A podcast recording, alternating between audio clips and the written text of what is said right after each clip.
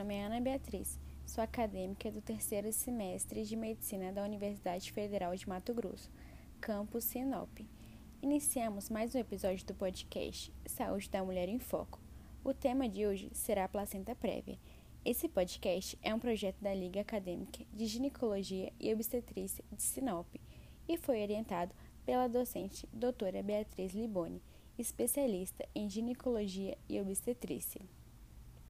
A placenta prévia é uma complicação da gravidez causada pelo posicionamento da placenta que se implanta na parte inferior do útero, cobrindo parcial ou totalmente o colo do útero após 20 semanas de gestação. A cada mil grávidas, de 3 a 6 mulheres têm o problema. Ela é classificada de acordo com a proximidade do colo do útero. Ela pode ser lateral, quando há implantação baixa, na qual identificamos a placenta de inserção baixa, onde a distância da borda da placenta ao orifício interno do colo do útero, sem margeá-lo, é menor que 20 milímetros. Ou marginal, margeia a borda do orifício interno do colo do útero. Ou centro total, quando oclui totalmente o orifício interno do útero.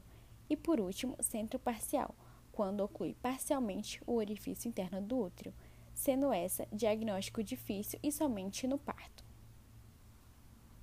Existem alguns fatores de risco, como antecedentes de placenta prévia, cesárea anterior, cesárea de repetição e multiparidade, que vão ocasionar a deficiência da camada decidual ocorrida por traumas do endométrio na cesárea, na extração de restos placentários retidos, que causaria progressivo dano ao endométrio com consequente desenvolvimento inadequado da decídua ou da perfusão útero-placentária, causando placenta prévia e acretismo.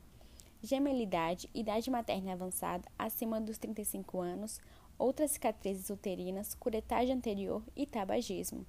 Além disso, uma lesão no endométrio, no miométrio, faz com que a placenta se localize em um local anormal.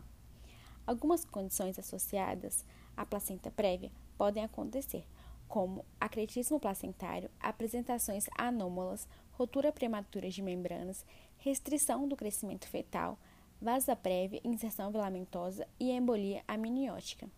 O quadro clínico é caracterizado por sangramento vaginal vermelho vivo, indolor, início e cessar súbito, reincidente e gravidade progressiva. O volume aumenta a cada episódio de sangramento. A vitalidade fetal é preservada, não há hipertonia e ocorre a partir da segunda metade da gravidez. O diagnóstico é feito através do exame de imagem ultrassonográfico após 20 semanas de gestação, devido ao fenômeno da migração placentária, por conta do crescimento placentário ser em direção ao fundo do útero. Por isso, uma placenta implantada no colo do útero pode ser redirecionada para o corpo do útero após 20 semanas de gestação. Deve-se ser evitado o toque vaginal, devido ao risco aumentado de sangramento. As principais complicações de placenta prévia são hemorragia grave com choque e morte materna, descolamento prematuro de placenta e restrição do crescimento fetal e placentite. A conduta médica deve ser, em primeiro lugar, a análise dos elementos como o trabalho de parto é franco, a maturidade fetal, há sofrimento fetal, a hemorragia grave? Se a resposta for sim, faz-se a resolução imediata da gestação. Se não, segue para a conduta expectante. Quando o sangramento materno for controlável, as seguintes condutas são preconizadas: internação e vigilância do sangramento, transfusão de hemoderivados quando indicado, IG anti-D para pacientes RH negativas, controle de sinais vitais e da vitalidade fetal, corticoterapia em fetos com 26 a 34 semanas, não utilizar beta-miméticos e interrupção da maturidade, com cerca de 36 e 37 semanas.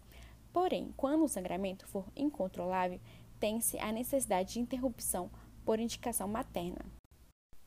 É importante lembrar que durante o diagnóstico de placenta prévia, deve-se pesquisar a instalação ou não do acretismo placentário, que é uma condição muito associada a essa complicação gestacional que pode trazer riscos maternos.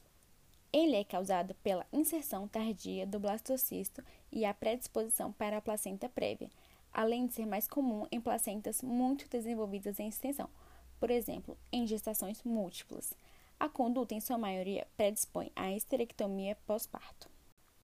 Uma outra condição que pode estar associada à placenta prévia é a vasa prévia, que é definida pela presença dos vasos umbilicais na frente da apresentação fetal. Existe a possibilidade de a inserção filamentosa do cordão, os vasos umbilicais colocam-se entre o córeo e o âmino sem a interposição da geleia de Wharton, ou a possibilidade de estar concomitante à placenta bilobada, onde os vasos placentários passam entre as membranas, semelhante aos do cordão, comunicando os lobos. Sua principal complicação é a hemorragia vaginal, simultaneamente à ruptura prematura das membranas. Por hoje é só. Gostou do nosso podcast? Deixamos o link na descrição com um formulário para que possam avaliar o conteúdo, dar dicas e sugestões. A participação de vocês é muito importante. Se você ficou com alguma dúvida, entre no nosso Instagram, lagosufmt, faça sua pergunta e responderemos o mais rápido possível. Agradecemos pela atenção e espero ter você em nosso próximo episódio.